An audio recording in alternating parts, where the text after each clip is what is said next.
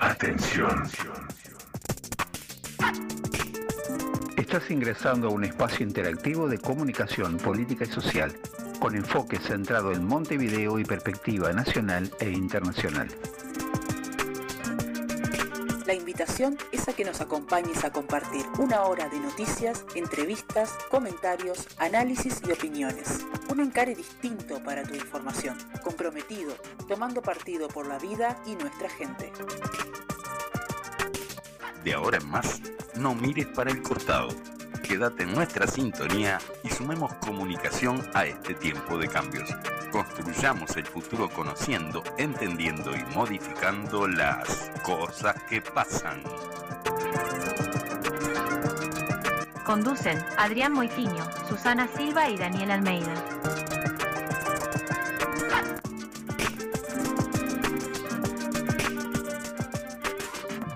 Muy buenos días audiencia y bienvenidos al programa número 25 de Cosas que pasan CQP en Montevideo y un poco más. Muy buenos días Adrián. Muy buenos días Susu, muy buenos días Daniel. Buenos días, días audiencia. ¿Está la audiencia? Acá acomodándose Daniel. Primero Sí, Daniel. mejor. Que estoy Sí, claro, ahora no. no lo vamos a ¿cómo escrachar. están? ¿Cómo Un saludo al Fede Lima que sin, sin él este, Esto no sería saldríamos posible. al aire. Bueno, ¿y qué tenemos para hoy? Hoy- Bueno, hoy- tenemos... A ver. Sí, no, eh, hoy es un día precioso, Hermoso. está fresco, lindo pero fresco, Sí. y, y tenemos ca- cartelera, ¿no? ¿Verdad que vas a decir eso, Adrián? Iba Contame. a decir eso. Bueno, tenemos el comunicado del Sindicato Único del Transporte de Carga y Ramas Afines, SUTCRA, Sí, señor. Eh, que nos este, manda el siguiente anuncio. Dice Montevideo, septiembre 2023. El SUCTRA se moviliza el lunes 25 de septiembre Hoy. en cuatro, Hoy. exacto, en cuatro puntos simultáneos del país. Bien. Estos son Puerto de Montevideo, Fray Ventos, Frontera del Chuy y Paso de los Toros. Perfecto. ¿En qué sentido lo hace? Daniel, a ver, dale. Bueno, mira, contamos. La negociación colectiva en los grupos del transporte de carga sigue trancada por dos motivos principales. ¿Cuáles? El primero, la falta de compromiso del gobierno para instrumentar un sistema que regule y controle al sector. Ajá. Y el segundo, el capricho de algunas grandes empresas de continuar eh, pagando los salarios con distintas modalidades de pago, violando los laudos y des- desregulando aún más el sistema. Sí, las, Su, las ahí está. las aspiraciones de Sucra siguen siendo las mismas. Si no existe un sistema de control, es imposible regular el salario para que se respeten los acuerdos. Y si no se determina un horario máximo de trabajo, es imposible trabajar con la seguridad necesaria para cuidar lo más valioso, la vida de los y los trabajadores. Mientras el gobierno y las grandes empresas aliadas se disputan el protagonismo de frenar los avances en los consejos de salarios, las y los trabajadores en el SUCTRA seguimos aporta- apostando a la negociación y la lucha. Exacto. Muy bien, así que bueno, entonces, eh, debido a todo esto, entonces la movilización de hoy, volvemos a, a informar entonces en Puerto Montevideo, Fray Vento, Frontera del Chuy y Paso de los Toros. Hoy este, convoca el SUTCRA, Sindicato Único del Transporte de Carga y Ramas Afines. Eh, vamos a, a ir ahora a, un- a una, eh, una intervención, una intervención especial. En, en virtud de que el, el 21 se cumplió un nuevo aniversario del Partido Comunista de Uruguay eh, y bueno, eh, tenemos el audio entonces del saludo de Juan Castillo, secretario general del Partido Comunista.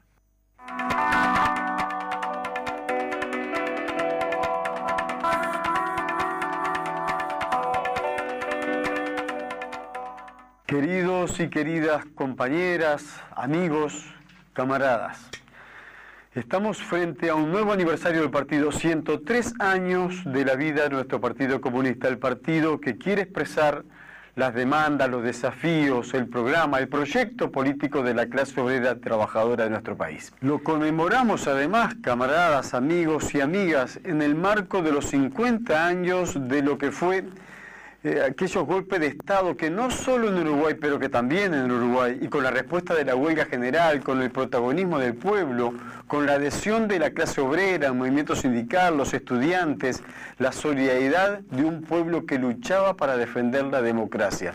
Lo conmemoramos además este aniversario los y las comunistas en el marco de un mundo en crisis una crisis del capitalismo que lejos de resolverse cada vez se profundiza más, con guerras por doquier, con invasiones por doquier, con amenazas de golpe de Estado como están surgiendo en países de nuestro propio continente, en Guatemala, en Honduras, porque todavía no se ha resuelto el problema en Perú y siguen allí habiendo demandas para la democracia, para el respeto a la democracia, para liberar al presidente electo, porque tenemos desafíos enormes en todo nuestro continente, porque miramos de reojo lo que pueda estar ocurriendo en la hermana República Argentina en las próximas elecciones y porque tenemos siempre presente ese apego y ese sentido nuestro de expresión solidaria con la hermana República de Cuba.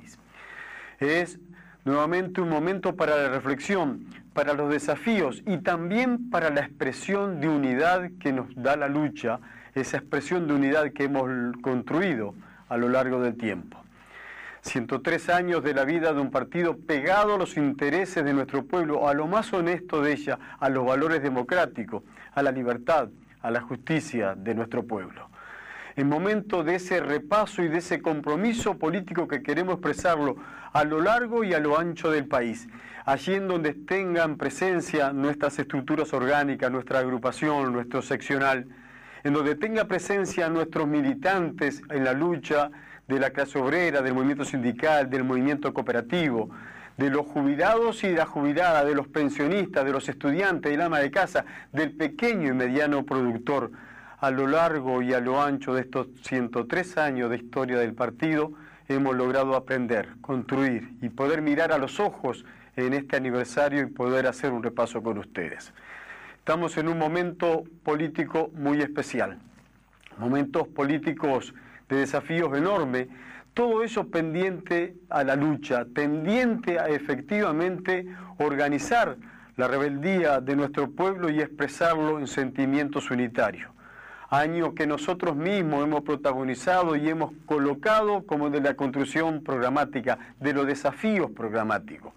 Eso ha sido también recientemente con la concreción de la primera etapa del Congreso del Pueblo, en la cual con mucho esfuerzo y seguramente con más necesidades de seguir profundizando, hemos junto a otros sectores de la sociedad, de la economía y de la producción, levantado un programa de plataforma, un programa político que reivindica las necesidades que tienen otras expresiones de nuestro pueblo año y momento en la cual la militancia y la estructura orgánica de las y de los frente amplistas salimos a debatir y a promover los contenidos de la base programática elaborada durante casi un año por cerca de un millar de militantes de nuestra fuerza política Frente Amplio. Todavía lejos de estar en la perfección, al contrario, con mucha modestia pero con mucha honestidad, estamos tratando de profundizar, de enriquecer, de aportar para que este sea un programa que efectivamente no solo logre conquistar un gobierno para el Frente Amplio, sino que fundamentalmente logre después las transformaciones que tiene la expectativa y la esperanza lógica de nuestro pueblo. Esto es parte de esa lucha y de esa movilización, de la que vemos a diario cómo se gesta con nuestra participación, no solos ni únicos. Con mucha modestia lo reiteramos una vez más. Tratamos de aprender de cada una de esas peleas. Tratamos de aprender y de colocar orejas en cada uno de esos desafíos, de esas demandas, porque estamos viviendo un Uruguay más injusto lejos de ser la promesa que nos habían hecho que nos gobierna la coalición de gobierno actualmente, hoy estamos viviendo un Uruguay más injusto, más desigual, y esa desigualdad que han instalado en el gobierno de la coalición, de la coalición política que encabeza el herrerismo desde el Partido Nacional, están logrando que haya decenas de miles de pobres más. Y esos pobres más que tiene nuestro Uruguay tiene un rostro de niños, de niñas, de adolescentes, de mujeres, porque se genera allí la injusticia, porque lejos de tener las viviendas que teníamos la expectativa de poder construir y de poder vivir en condiciones más dignas, nos han dicho que eso era, bueno, un dicho de campaña, que todo el mundo sabía que no era para cumplir, porque hay hoy día más pobreza y miseria instalada también de las trabajadoras y los trabajadores. 500.000 trabajadores y otro tanto de jubilados y pensionistas apenas logran sobrevivir con menos de 25 mil pesos por mes. Esto es lo que estamos hablando. Al mismo tiempo que, por otra parte, los discursos del presidente de la República y la panacea que nos brindan sus ministros y sus legisladores nos dicen que el Uruguay ha crecido en su Producto Bruto Interno que ha crecido del orden de los 10 mil millones de dólares, de los 12 mil millones de dólares. Quiere decir que elaboramos, construimos, fabricamos más productos, colocamos más productos uruguayos en el exterior, pero los que lo fabrican, los que lo construyen, los que lo trabajan, ganan cada vez menos y viven en peores condiciones. Por eso es que nosotros tomamos esa bandera.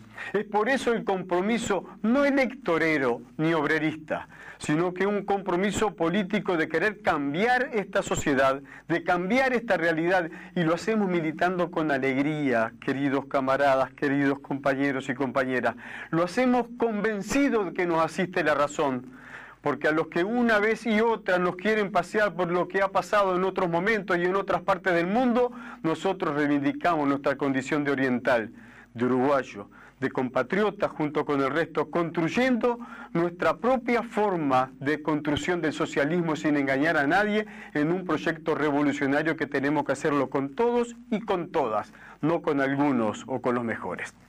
Es por eso que también le colocamos el énfasis al programa, a la discusión, a la defensa de la unidad, de todas las herramientas unitarias, porque necesitamos de los estudiantes y de las estudiantes, porque necesitamos de los docentes y los jubilados, porque necesitamos de la unidad de la clase obrera organizada, porque necesitamos, por sobre todas las cosas, la expresión de la unidad de la fuerza política de izquierda de nuestro Frente Amplio, que es la herramienta. El PSU tiene que crecer y desarrollarse hemos hecho una cantidad enorme de esfuerzo con alegría, porque así militamos los comunistas, dando la cara y no escondiéndonos. Hemos hecho una cantidad de cosas, pero todavía no alcanza, todavía es poco. Necesitamos mucho más. Ir creciendo en la posibilidad de transformarnos en gobierno es que tenemos las condiciones para ganar con el Frente Amplio en las próximas, las próximas elecciones, a condición tal de que militemos el cambio a condición tal de que no nos creamos solamente lo que nos dicen las encuestas, sino que la mejor de las encuestas es pelear, es luchar, es movilizarnos, e ir al encuentro del vecino y de la vecina, del compañero y la compañera, para saber que lo necesitamos y lo necesitamos de esta parte. El PSU tiene que crecer y este crecimiento tiene que ser en beneficio de toda la sociedad y de ese proyecto político. Por eso, queridos compañeros, queridas compañeras, amigos del partido, los que nos comprenden y los que no, los que aún hoy se dejan ganar a veces por la cabeza del enemigo de clase o por lo que quieren intentar hacernos pensar. Con todos ustedes y con los camaradas fundamentalmente dando la cara y militando, llegó la hora de tomar partido por la esperanza, de tomar partido definitivamente porque estamos a un año de poder construir la victoria popular. Y eso es con todos y con ustedes fundamentalmente. Salud y viva el 103 aniversario de nuestro Partido Comunista, el Partido Comunista del Uruguay.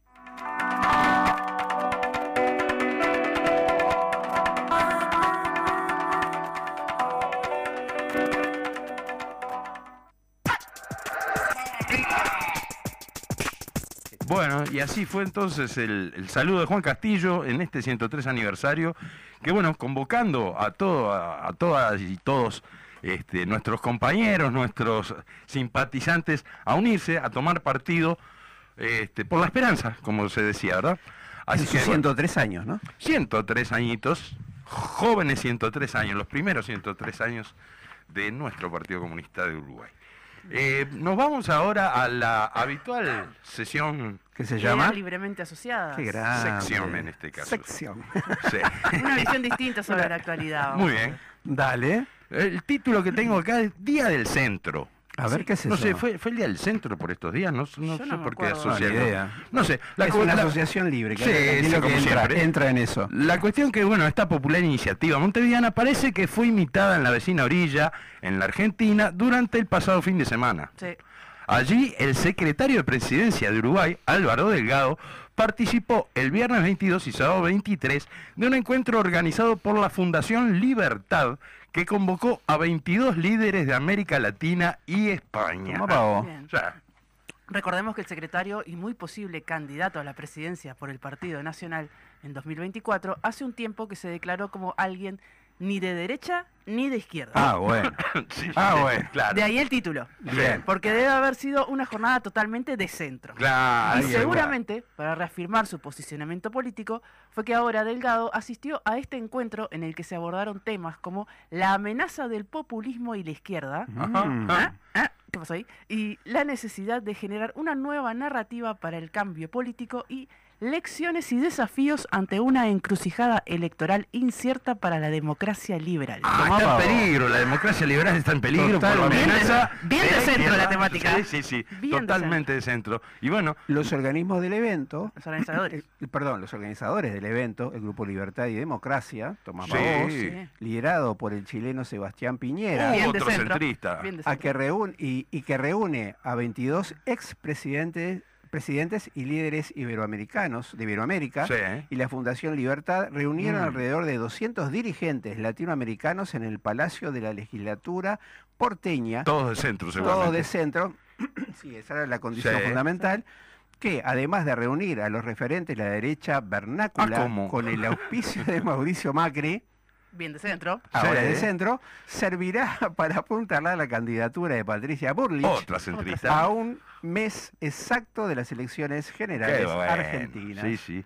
En una muestra más de que Delgado no se alinea con ninguna ideología política, vale destacar que además de Macri y Piñera, en el grupo Libertad y Democracia participan los exmandatarios Mariano Rajoy, España.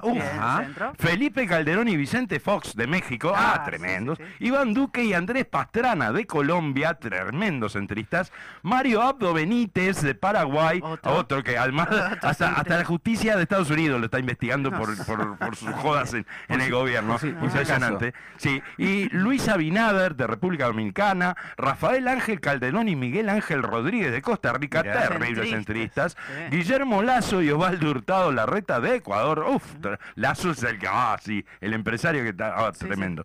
Y Mirella Moscoso de Panamá y Jorge Tuto Quiroga y nada más ni nada menos que Janine Áñez de Bolivia, la golpista, ¿se acuerdan? Otra Todo gente que no es ni de derecha ni de izquierda. Gente de centro totalmente. Sí. Bueno, para completar estos días del centro, compartió este ámbito con destacadas figuras que Mm. tampoco se identifican con ninguna postura de eje derecha-izquierda, Obvio. Claro. en las que también estuvo su espacio Juan Guaidó, Ah, mirá. el ex mirá. proclamado presidente venezolano. Pero otro Eso de sí centro, grande, ¿eh? centro y Sí. centro, Claro. centro, Centro, centro, totalmente, impresionante. En algunos de los casos la participación fue presencial y por- en otros por videoconferencia. Bien, allí disertaron sobre cómo combatir el populismo cultural y fortalecer una narrativa de libertad. Mirá. Bien. María Corina Machado, Uh, candidata, sí, candidata opositora a la presidencia de Venezuela, Ah. Andrés Pastrana, Sí, recordarán, Sí. expresidente de Colombia.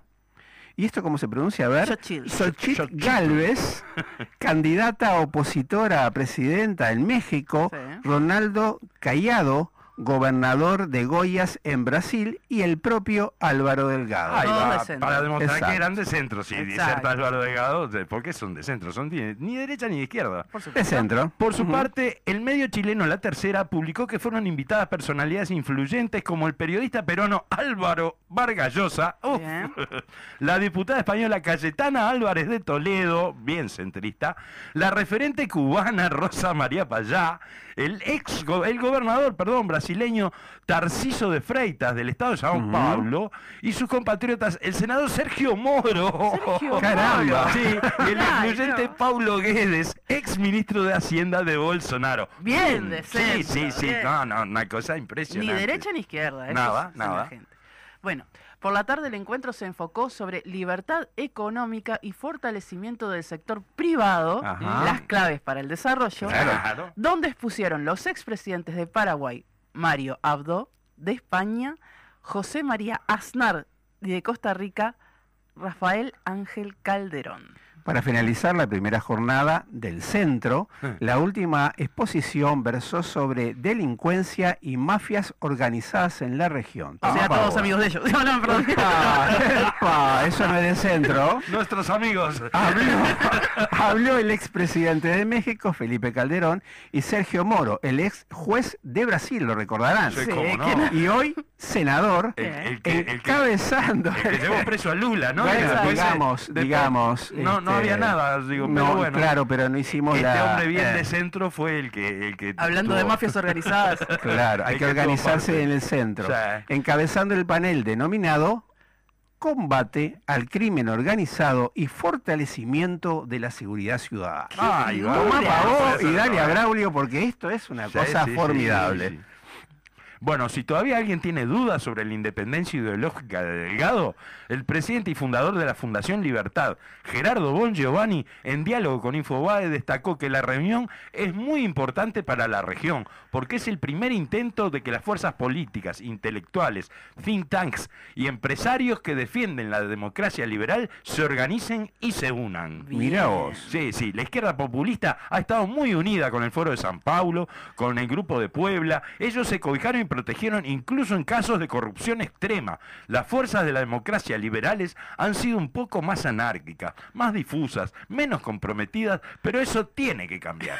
Es clave que los demócratas de Iberoamérica estén unidos y trabajen juntos, agregó. Qué divino discurso. Bueno, Gerardo Giovanni destacó que la iniciativa de este grupo de 22 expresidentes iberoamericanos aspiramos a consolidar un contrapeso en Iberoamérica a expresiones como las del Foro de San Pablo y el Grupo de Puebla. Caramba. Se trata de un objetivo prioritario ante un nuevo programa político e ideológico que se abrió en ambas orillas del Océano Atlántico. Muy bien. Sobre la situación argentina, el presidente de la Fundación Liberal reconoció, Libertad, perdón, reconoció que a todos les sorprendió la gran elección que hizo Milei, Sí. Sí, a todos. que lo instaló de cara al 22 de octubre con una ventaja. Más allá del impacto para, para ofertas electorales como las de Juntos por el Cambio, Bon Giovanni calificó como positiva la irrupción de Milei porque corrió el debate intelectual y político a temas más razonables. Ah, del centro. Ah, bueno. Vamos a hablar de Ahora Bien. todos los candidatos están discutiendo la baja de impuestos, la baja del gasto público y mecanismos para estabilizar la moneda, que la dolarización es uno de ellos. A mí personalmente me gusta la dolarización, pero hay gente que no le gusta. Sí. Pero esto de plantear que hay que pensar en algo de fondo para afrontar la inflación, porque ya es escandaloso lo que ocurre en Argentina, es un aporte bueno, afirmó. Bueno, de todos modos se pronunció por modelos más institucionalistas, más orgánicos, que los que plantean propuestas políticas como las que encara Milei. Todos criticamos a los partidos políticos, pero cuando los partidos políticos se caen vienen cosas, como pasó en Venezuela, que son peores. Mm. Mm. Hay que tener mejores partidos políticos, porque no conozco ejemplos donde se haya desarmado el sistema de partidos políticos y haya venido algo mejor. El ejemplo es Hugo Chávez. Claro, bien de centro. sí, Claro, sí. estamos hablando Sin de duda. todo, ni de izquierda ni de derecha. No, de centro. no, no. Por eso. Para el presidente de la Fundación Libertad, no hay dudas sobre el alineamiento de Macri apoyando a Burlich. Sí creo que él, lo digo siendo un modesto dirigente de la Fundación Política, tiene simpatía con algunas de las ideas económicas de Milei Ah, mira. y piensa en el día después. Nadie lo, Ah, nadie lo hubiera nadie- imaginado. Recuerden la imagen de Milei sacando los cartelitos de Eh, los ministerios. ¿no? Le, copió, le copió a nuestro ponderado la calle Padre cuando hablaba de la motosierra. Bueno, este Sí. la sacó, en un acto Sí, sí, sacó sí. una motosierra. Bueno, ¿y qué dice Macri? Macri apoya a Bullrich, pero debe pensar que si Milei gana la elección, algo que hoy parece posible, va a necesitar apoyo de otras fuerzas políticas, puntualmente de Juntos por el Cambio. Claro. Ahí va. Puede estar tratando de que los puentes no se rompan, más allá de que Milei esté haciendo cosas que pueden romper los puentes, porque eligió como enemigo a Juntos por el Cambio y a Patricia Bullrich y está jugando una segunda vuelta con Massa, consideró. O sea, hay que estar bien con Milei. Por las dudas, si gana, Sí, vamos sí, a ir atrás de él, dice. Exactamente. Ah, eh. Bueno, finalmente reconoció que muchas ideas económicas de Javier Milei le gustan, pero Mm. cuestionó su estilo un poco mesiánico. Mesiánico. Mesiánico. Sí, mesiánico, sí, del líder libertario, que le cuesta mucho convivir con la crítica. Se trata de la principal diferenciación que todos señalan sobre el candidato de la Libertad Avanza y que comparte con otros liderazgos que se dan en Iberoamérica. Claro. De este y otros desafíos se habló en las dos jornadas de reuniones que no pudieron ser más de centro. Impresionante. Imperdible, La ¿no? verdad, La verdad la que verdad sí. que quedó bien clarito. Sí, digo sí, que sí, Álvaro Delgado no es ni de izquierda ni de derecha, Sí, por ¿verdad? supuesto. Comparte Es con esta ser. gente de centro estas inquietudes de, de juntarse para enfrentar cosas feas que puedan pasar. Sí, sí, sí, sí, sí. tremendo, tremendo, muchacho. Vamos arriba. Este, así que bueno, eh, dicho esto, entonces damos, damos cierre a la primera parte. Antes, antes, de, Antes, de- de- de antes, cerrar, le voy a mandar un saludo porque saben que yo sigo a, lo- a la comunidad de, Twitch de Uruguay, los streamers Ajá. uruguayos. Sí, sos una, sos una, una, sigo- una guachita loca que. La- es- es- son los deportes del futuro. son. Vamos a jugar. Y este y hay un compañero que está, este, un muchacho que está haciendo este, streams desde el viernes a las siete y media de la tarde. Opa, está haciendo un extensible festejando sus tres años en Twitch. Mira, Ah, qué bien. ¿no cubrió el 5K. evento este en Argentina Sí, desde el estuvo, viernes? est- no, no, no, no, no cubrió este, este evento, además que es uruguayo. Claro. Este, No, por las dudas. Está festejando los tres años en Twitch y los 5K de seguidores, o sea, Bueno. bastantes, Nuestros, bastantes nuestros seguidores. saludos, nuestras felicitaciones está también. haciendo un entonces. extensible, ya lleva 60 horas, está, todavía está desde el viernes, está, todavía está ahí. Este, Muy bien. firme. Un saludo a Fabricar. Aguante, aguante entonces, un, un saludo Un también. saludo al Fabri. Muy bien. Ahora, Ahora sí, le- el, saludo al Fede que sigue ahí en Sigue los controles al firme. Y nos vamos a los compromisos comerciales de la emisora. Volvemos en, en segundos, nada más.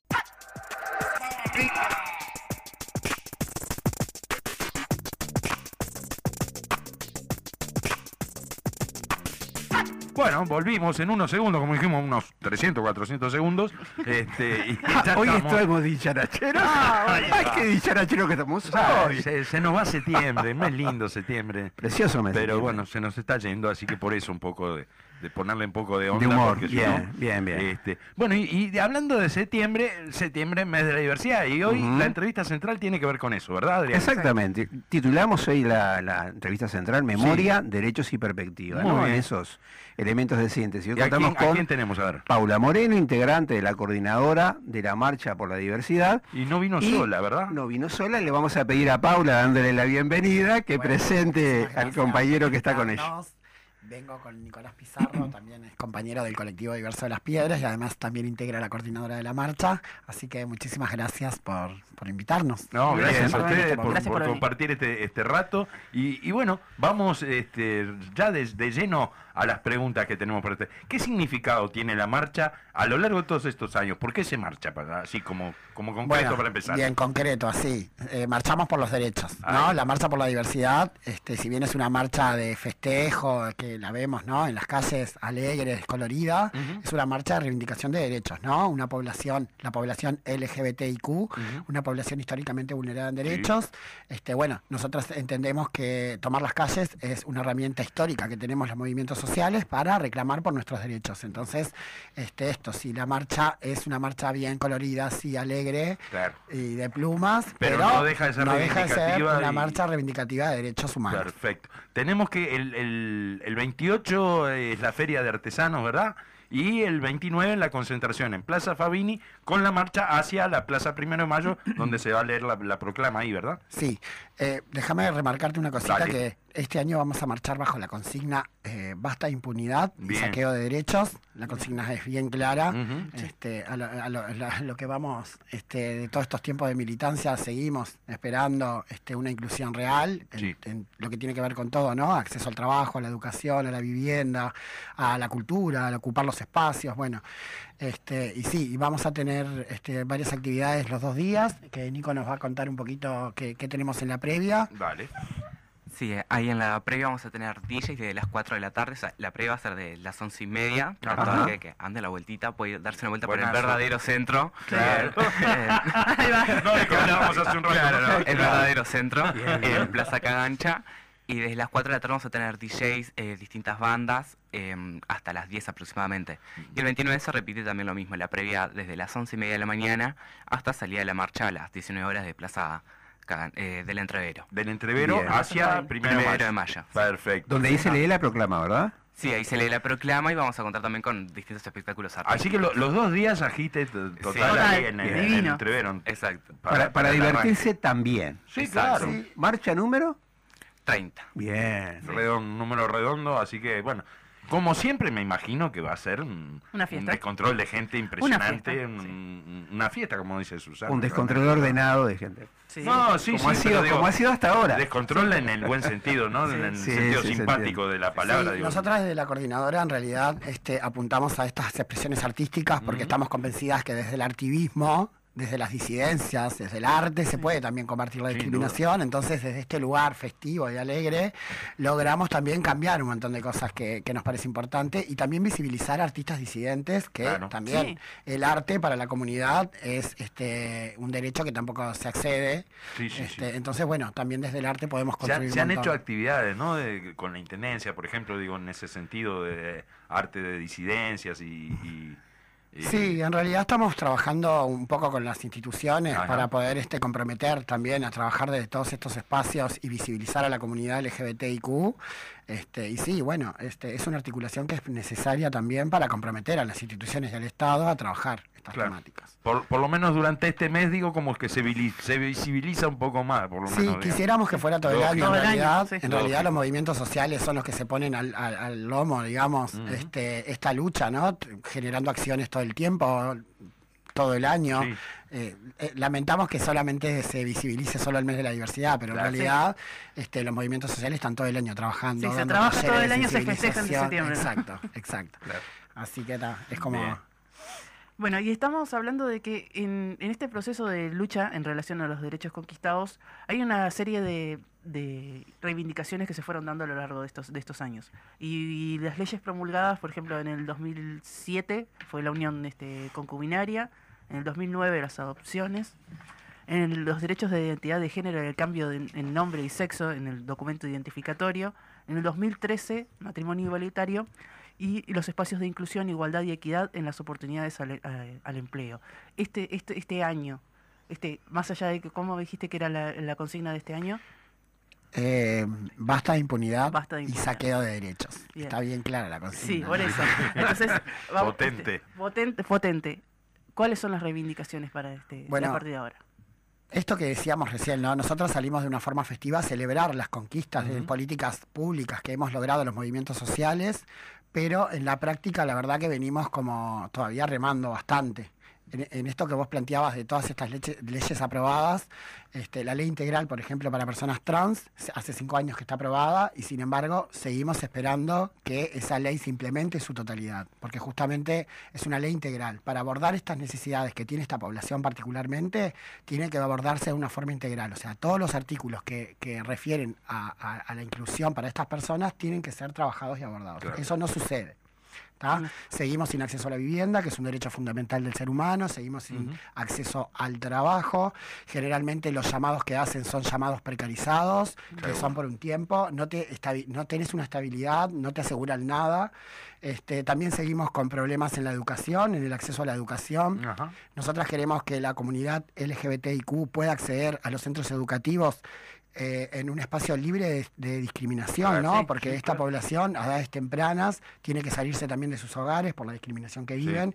Y bueno, nosotras quere- queremos que los mecanismos que fueron impulsados por los movimientos sociales, como las leyes que tenemos aprobadas, este, se puedan implementar y este, trabajar de una forma Claro, que se lleve a ¿no? la práctica eso que está Claro, escrito, ¿De qué digamos. nos sirve tener leyes aprobadas Exacto. si no las implementamos y las llevamos a cabo? ¿no? Es como, esa es como nuestras reivindicaciones fundamentales. El Bien. acceso al trabajo.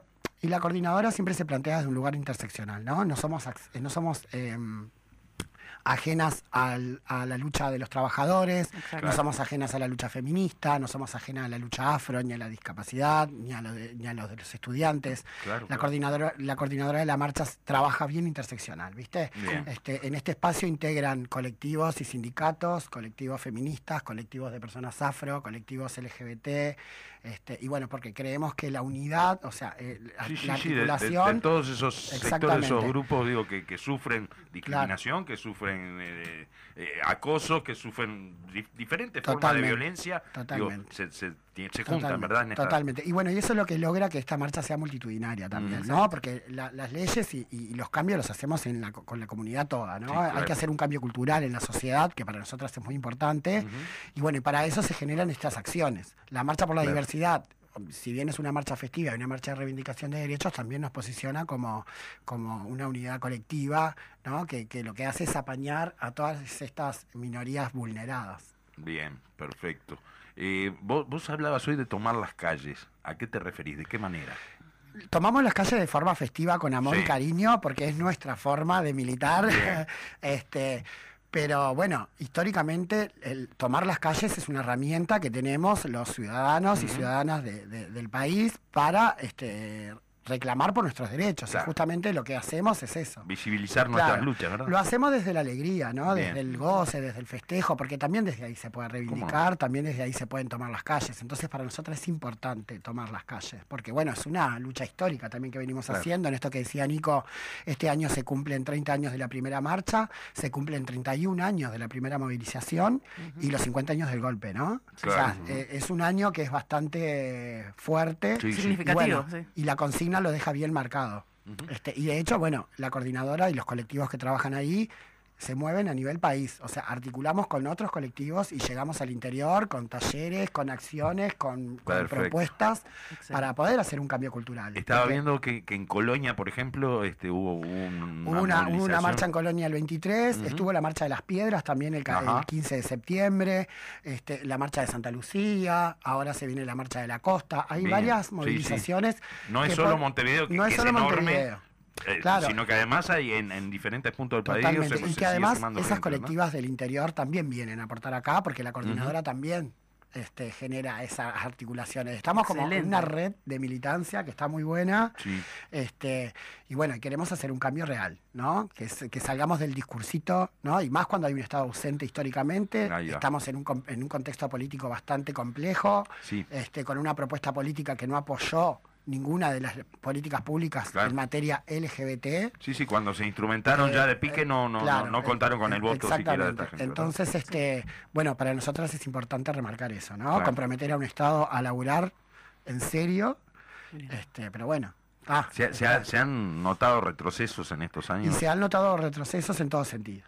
¿tá? y lo estamos viviendo, ¿no? Este, Claro, pero en o sea, particular, sí, sí, a nivel de, de- de todo el país y de Sí, toda la población, sí. digo, no de toda, de la gran mayoría de la población, Sí, sí. este, Ah, claro, pero digo, en particular, ¿no? La comunidad. Sí, y bueno, y esto que esto tiene que ver con la discriminación histórica que vive la comunidad. O Sí. sea, si para la comunidad heterosis está bravo, Sí. imagínate para esta población vulnerada, Claro. ¿no? Una vulnerada que no accede a sus derechos básicos como el derecho a la identidad o a ser libres, porque eso es una realidad. Sí, sí. Y ni hablemos del acceso al trabajo, Eso ni hablemos del si, si el acceso trabajo está complicado en general, me imagino que para la comunidad debe totalmente. ser Y algo... tenemos este, una población específica. Yo hago mucho énfasis en la comunidad trans porque me atraviesa a mí en lo personal y acompaño a personas trans que sufren toda esta discriminación. Claro.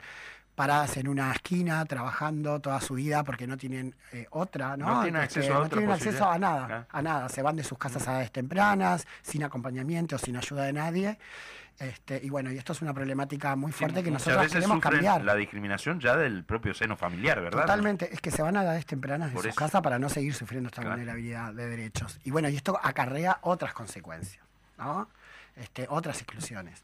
Entonces, bueno, nosotras queremos cambiar estas realidades, no solamente de la población trans, sino también de la población afro, de la, de la población con discapacidad. Sí, Hay un claro. montón de desigualdades que nos atraviesan, Sin duda. este, que nosotras, bueno, queremos, ponemos sobre la mesa y eso se refleja en nuestra proclama. ¿no? Este, es un espacio también de denuncia, porque este, si bien en Uruguay somos pioneros en materia de derechos LGBT, Claro, sí. porque el mundo nos ve como, como los mejores Sí, sí, en sí. materia de derechos LGBT, pero en la práctica, en realidad, No se condice Hay- con lo que pasa en la, en la vida Totalmente, cotidiana, digamos, totalmente. ¿verdad? Y el rol del movimiento social justamente es cuestionarnos eso, ¿por qué no Exacto. sucede lo que dijimos que íbamos a hacer? ¿no? Exacto, ¿Qué claro. falta? Si está reconocido ya Exacto. el derecho, digamos, ¿por qué no se instrumenta, no? Claro, y qué dispositivos y qué mecanismos podemos este, abordar, poner sobre la mesa para que sea una inclusión real, ¿no? Como que podamos combatir la discriminación este, bien desde un marco interseccional. Que no Muy muera la lucha y que pase a los hechos. Totalmente. Exacto, sí, sí, porque digo, muy lindo todo lo escrito, pero Sí. si no se pone en práctica... Totalmente. El discurso está precioso, pero tiene que ponerse en práctica. Exacto. Paula, Totalmente. ¿sabes que vamos a ir en este momento a un, a un espacio muy particular que tenemos en el programa?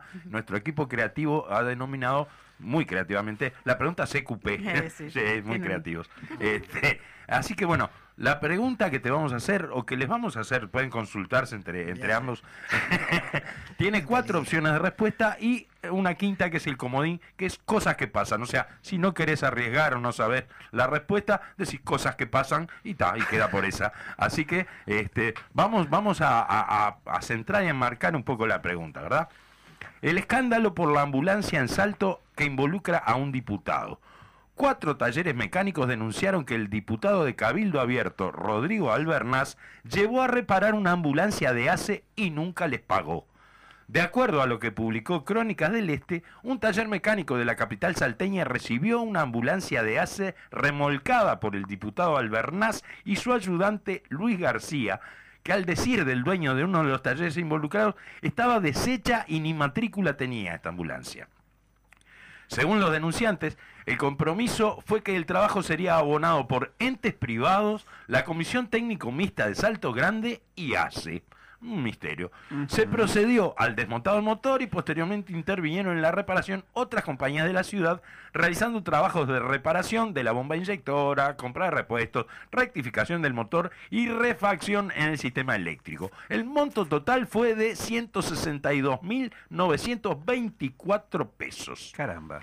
A la fecha, las empresas involucradas fuimos perjudicadas debido a que nadie se hace cargo de los pagos de los diferentes trabajos realizados y repuestos suministrados, expresa la carta publicada por Crónicas del Este de parte de, de los damnificados, ¿verdad? De los denunciantes, sí. La pregunta CQP es, ¿cuál fue el motivo aducido por el diputado cabildante Rodrigo Albernaz cuando encargó las reparaciones de la famosa ambulancia? Y yo te voy a dar vamos a dar las opciones. Las opciones. La Dale. opción A es que iba a necesitar en cualquier momento para trasladar a una prima que estaba por dar a luz. Mm, Bien. Bien. Opción B, que para él tenía un gran valor afectivo porque en ella lo trasladaron cuando tuvo que ser operado de urgencia de apendicitis. Ah, mm, puede ser, puede ser. Bueno, la opción C, que iba a ser el premio de una rifa para recaudar fondos para la Policlínica de Tratamiento de Daltonismo en, Puer- en Pueblo Celeste en Salto. Ah, tiene sentido, pueblo celeste para los Claro. daltónicos. Sí. Claro. Está. Está claro. La opción D, que en Montevideo hay un depósito de ACE que está lleno de ambulancias y que iban a arreglar una porque la querían donar. Opa, mira. Bien. Y después la opción, la opción D, E, que es el comodín, cosas que pasan. A ver, tienen como 10 segundos para Uh. pensar. Eh, no sé, cosas que pasan, diría yo, pero la, la verdad que... La verdad que parece toda joda, pero no, hay una que es real, la es respuesta es real. Según Supongo que uno de debe los... ser por la prima. No, no en este caso. Podría ser, porque tenía, tenía que ver, pero no. Eh, según uno de los denunciantes, lo que, lo que dijo Albernaz fue que justamente en Montevideo hay un, un depósito de ACE que está lleno de ambulancias rotas, obviamente, y que iban a arreglar una porque la querían donar. Un misterio, ¿no? Un misterio total. Ahora- porque ahora nadie se hace cargo. Ah, ¿A quién se la querrían ¿A donar? quién se la querían A- donar? a, a- a- a la familia de él se la donaría, Sí, no sí, sé, sí. es una cosa muy Horrible. rara. Pero Sí, bueno, horrible. pasó, 162 es mil pesos de, de, Lo que es de increíble es la forma de pago, ¿no? Sí, sí, claro. Tres, tres este, No, organismos difere- bien diferentes, ¿no? Cuento contigo. Eso, Cuento no. contigo, sí, me- como la canción, No, ¿no? la canción, utilizando los recursos del pueblo, ¿no? Que- es una falta de respeto. Pero eso, eso es. A ver, esto es una opinión muy personal. Para mí era un choreo descarado. Sí, Agarraba la sí, ambulancia, la hacía arreglar. el- Totalmente. se llevaba- La vamos a donar. La vamos a donar a, a- a la Fundación Albernaz. Va, va. claro, impresionante. Bueno, así quería, que. tener, quería tener un medio de transporte único, oh, no lo dejan. oh. y que debe estar bueno andar en ambulancia por la vida, ¿no? bueno, de- pa- pasado este momento Jocoso Sí, sí, sí. y de buen humor. Vol- volvemos a lo serio. Volve- no- volvemos a decís, septiembre. No es del todo serio, también es divertido. digo, así Claro. que la reivindicación también puede ser divertida, por ¿cómo no? Así que bueno, eh, de- de- destacamos eh, en este septiembre entonces la marcha, eh, no a la impunidad, decía. ¿Qué, qué frase Eh, basta de impunidad, impunidad. y saqueo de derechos. impresionante, Ah, ¿no? sí, Muy sí. potente. Sí, bueno, esto que te decía, viviendo situaciones, bueno, todavía seguimos con una crisis hídrica que Sí. dicen que estamos saliendo, Salimos, pero en parece, realidad, pero- este, la realidad sabemos que no es así. Lo que pasa es que donde falte la lluvia un tiempito, esto Por vuelve. eso, digo, sí, ¿no? sí. y ahora viene, viene el verano, también generan esta- estas problemáticas de incendio que a veces tenemos en distintos espacios, que también eso va a acarrear problemas, así que van a Claro. tener que usar algún mecanismo que evite todas estas Sin duda. situaciones. Y bueno, y esto que está bien claro de saqueo de derechos, ¿no? Sí. Este, nuestros derechos siguen siendo vulnerados, los nuestros de la comunidad LGBT, los de los trabajadores, los de las feministas, la de las mujeres, a lo que va del año 22 femicidios también, esto lo quiero remarcar. El, el Estado no asigna presupuesto para combatir la violencia de género tampoco, no este, hay presupuesto para la ley integral para personas trans. Bueno, estamos en contextos muy, muy complejos y tenemos que este, salir a tomar las calles para, para exigir que nuestros derechos sean respetados y no sean vulnerados, ¿no? Ajá. La- la- y, y la- poner sobre la mesa todas estas realidades. Que la gente a veces no lo dimensiona. Porque, bueno, este, hay poblaciones que realmente la están pasando mal. Sin duda, Este, sí, sí, entonces, sí. está, eh, para nosotros es importante. Hoy, eh, hoy, hoy este por hoy, espacio. como hablábamos hace un rato, ¿verdad? O sea, la gran mayoría de la, de la gente, digo, de- de- de- del común de la gente, la- no la está pasando bien. Pero hay sectores que realmente, como vos decís, ¿no? Están jodidos de verdad, digo, ¿no? O sea, y, y bueno, y, hay que hay que encarar eso, ¿verdad? Sí, Este, bueno, nosotras en Canelones, por ejemplo, este, desde, que, desde que arrancó la pandemia, venimos acompañando a personas trans que no tienen para comer. Estamos juntando alimentos, haciendo donaciones, pidiendo acá, acá y allá. Este, también en Canelones estamos en situaciones complejas en materia de derechos, un Estado tampoco que se compromete a trabajar con el movimiento social. Para nosotras es importante remarcar eso también, este, porque cuanto más al interior te adentras, Sí, pero Más más la es la discusión, más Claro, compleja la situación, claro. la información no llega. Entonces, bueno, nosotras es importante también eh, hacer un énfasis en el interior, ¿no? Este, políticamente estamos este, bastante complejos, este, entonces, bueno, está, este, hay que Ten- eh, tenemos- la cuerpa en, en- en Claro. todos estos espacios. Claro, ten- tenemos en, en el interior, en general, tenemos organización, digo, estamos llegando. Eh, sí, eh, en- hay organizaciones, lo que pasa que también, si también tenemos este, referentes políticos que no escuchan al movimiento social, es Ah. muy difícil también poder generar un cambio y una articulación. este, porque, bueno, hay pocos movimientos sociales organizados en, el interior. Ahí va. Sí. Entonces, bueno, nosotras ah, tratamos de hacer esas redes para llegar. Claro. En esto de que te decía, cuanto más al interior te entras, no hay sí, información, la discriminación se agrava, este, la exclusión también. El otro día escuchaba también que hay muchos gurises laburando de forma clandestina en el interior, ¿viste? Claro. Como entonces hay que poner sobre la mesa, hay que este, tener una, un, un vínculo ahí con, con las instituciones para ver qué es lo que está pasando. Pero nosotros necesitamos respuestas. Porque bueno, sí, este, Más que, más que respuesta, acciones, ya diría. Acciones, obvio, obvio, sí, pero no podés no escuchar al movimiento social. Sí, no, claro, Que son las, las personas organizadas que son las que sufren estas vulnerabilidades. Que, Entonces, que- que por algo se organizan, que por algo se- Totalmente. Se, se toman el trabajo de, de- de- de- estar, de, de- de- de ver, de, militar, de, reclamar. Digo, Sí. no es porque sí, no es este, un y deporte, no y- es... y más cuando no, no, no habilitan los recursos. En Canelones nos pasó con la Marcha de las Piedras, por ejemplo, que este, tenemos una mesa donde se articula y se trabaja con algunas instituciones, pero al momento de llegarle el día de la marcha no estaban los recursos que habíamos pedido, que habíamos trabajado Ajá. todo el año para generar esta marcha, que en realidad es una lucha antidiscriminación, Sí, es claro. una lucha por derechos humanos.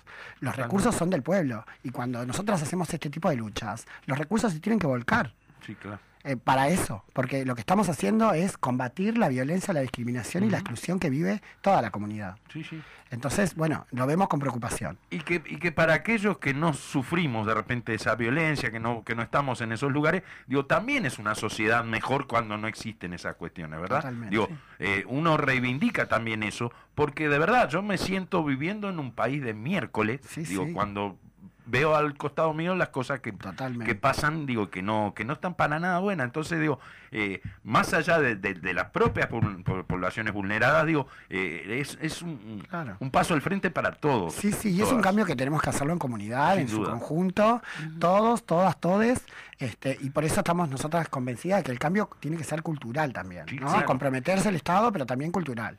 Claro. Este, Es difícil nosotros- cambiarle la mentalidad a la gente este, en, en, en sí, ya es difícil cambiar la, men- la mentalidad, o sea, cambiar cambiar el chip de, la- de las personas. Claro. Lo que sí destaco es la- eh, los movimientos estudiantiles, cómo están apoyando también estas, este Sí, tipo de, claro. de disidencias. Sí, ¿no? sí, y bueno, y pasó con todas las, las, las, este, leyes que tenemos, porque cuando se, se empezó a juntar firmas para la ley integral para personas trans, los movimientos estudiantiles fueron una Estuvieron pieza a la cabeza, fundamental. sí, sí. Los, los este, sindicatos de trabajadores fueron una pieza fundamental, las feministas fueron una pieza, o sea, nosotros Claro. sentimos que estas, estas estos colectivos que militan que por derechos humanos nos acompañaron a nosotras. Claro. Por eso siempre digo que esto se construye en unidad, entre- con la población LGBT, con el movimiento estudiantil, con, con las feministas, todes, todas, todos, a podemos lograr hacer Sí, un cambio. claro.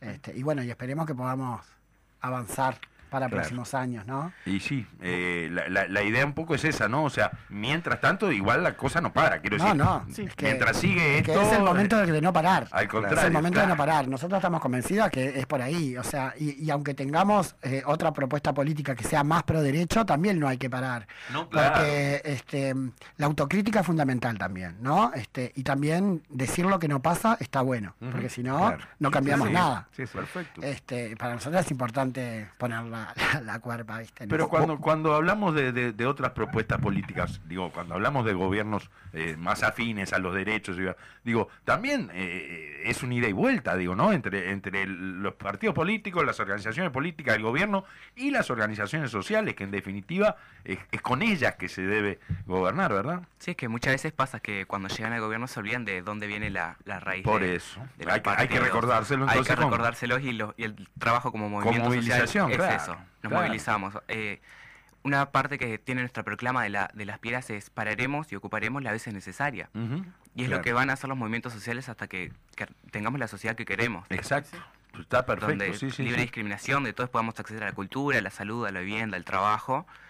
Y es nuestra herramienta fundamental. Sí, sí, sí, porque por más que, que haya avance, digo, siempre está faltando. Sí, o sea que siempre. siempre. vamos a seguir reclamando, ¿verdad? Y, y, y, y- y atrás, de, luchando detrás de, de lo que está Sí, que es faltando. lo, es lo que nos pasa, o sea, aprobamos las leyes, nos reconocen a nivel mundial, pero no las aplicamos. Entonces, claro. ahí está nuestro Del trabajo. dicho allí. al hecho, Exactamente. Nosotros decíamos ahora, en la- cuando hicimos la presentación, perspectiva, ¿no? en, en los minutos que nos quedan, mensaje y perspectiva a todo esto que, que nos queda claro, ¿no? Cómo se ha planteado hasta ahora. Así que dale, arrancá nomás. Y mensaje. y- La perspectiva que tenemos es es me- mejorar como, como sociedad. O sea, ya eh, nos vamos a encontrar el 29 en la marcha de Montevideo, todos los movimientos sociales y toda la gente reivindicándonos, reivindicándonos desde el COSE. Pero sí, nos encantaría tener un- una sociedad mejor, más igualitaria, más justa, más equitativa para todos.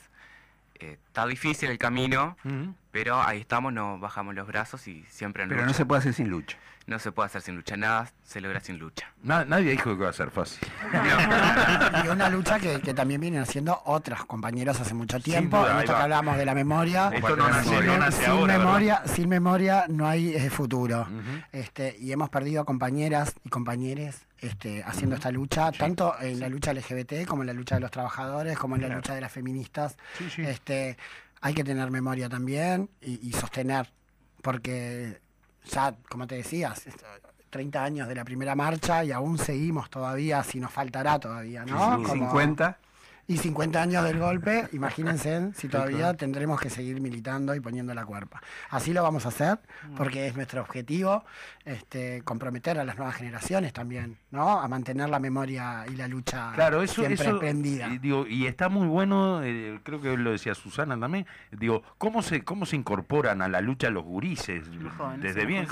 jovencitos, de bien Sí. chicos, vos ves en estas marchas, sobre todo, sí. digo, la, la marcha la marcha de septiembre siempre es, es un jalón importantísimo en eso, Totalmente. la participación de gurises, y eso está bárbaro, Claro, ¿no? y tiene que ver también con empoderar a las nuevas generaciones, que realmente las, las vemos como personas sin futuro, gurises sin futuro, pero Sí, en realidad no es- tienen no un futuro así, tremendo y están saliendo a militar, están Mm. saliendo a trabajar, a Sí. poner la cuerpa y eso es muy importante y bueno, y es como también construir para el futuro, ¿no? Las Exacto. nuevas generaciones de Nos, militancia. nos asegura eso, nos asegura que en el, que en el futuro Claro, esto va a continuar, totalmente. ¿verdad? la Bueno, continuidad de la lucha. ¿no? repetimos entonces la, este, la invitación para el 28 de septiembre Feria de, de Artesanos en... Desde las 11, me dijiste, ¿no? Sí. Sí, desde las 11 en Plaza Cagancha, Ahí desde va. las 4 de la tarde mismo el 28 eh, artistas en vivo. Ay. Y el 29 eh, la feria también desde las 11 hasta las 6 y concentramos en Plaza del Entrevero a las 19 para salir, marchar a la Plaza Primero de Mayo. ¿Hay plaza de comidas también, no? En la Plaza O- o Primero de Mayo sí. Sí. En la plaza primero de mayo, Sí, sí, también un dato importante es que la coordinadora de ollas populares va a estar juntando alimentos para... Ah, Bien, Excelente. buenísimo. Así que toda aquella que ande por la vuelta. Bien. Perfecto. Bueno, y por supuesto entonces toda la audiencia está convocada Y a- comprometida. y comprometida a participar y ahí estaremos también nosotros. Déjame, de la militancia. mandarle un beso a Dale. todas las organizaciones que integran la coordinadora de la marcha por todo el trabajo que hacen. Este, les mandamos de acá a nosotras un, un abrazo grande. Un saludo Bueno, para también, Gracias a ustedes. también de nuestra parte. No, por favor, de verdad un Nosotros placer. muy y- contentos, la verdad y, que- y que gracias por, por habernos eh, brindado este, este momento para conversar con No, nosotros. gracias a ustedes por ponerle espacio. Bueno, nos estamos yendo, gente, así que los esperamos y las esperamos el lunes que viene a las Bueno. 10 aquí en Radio Fénix con CQP, cosas, Cosas que, que pasan. pasan. Hasta Muchas el lunes. gracias.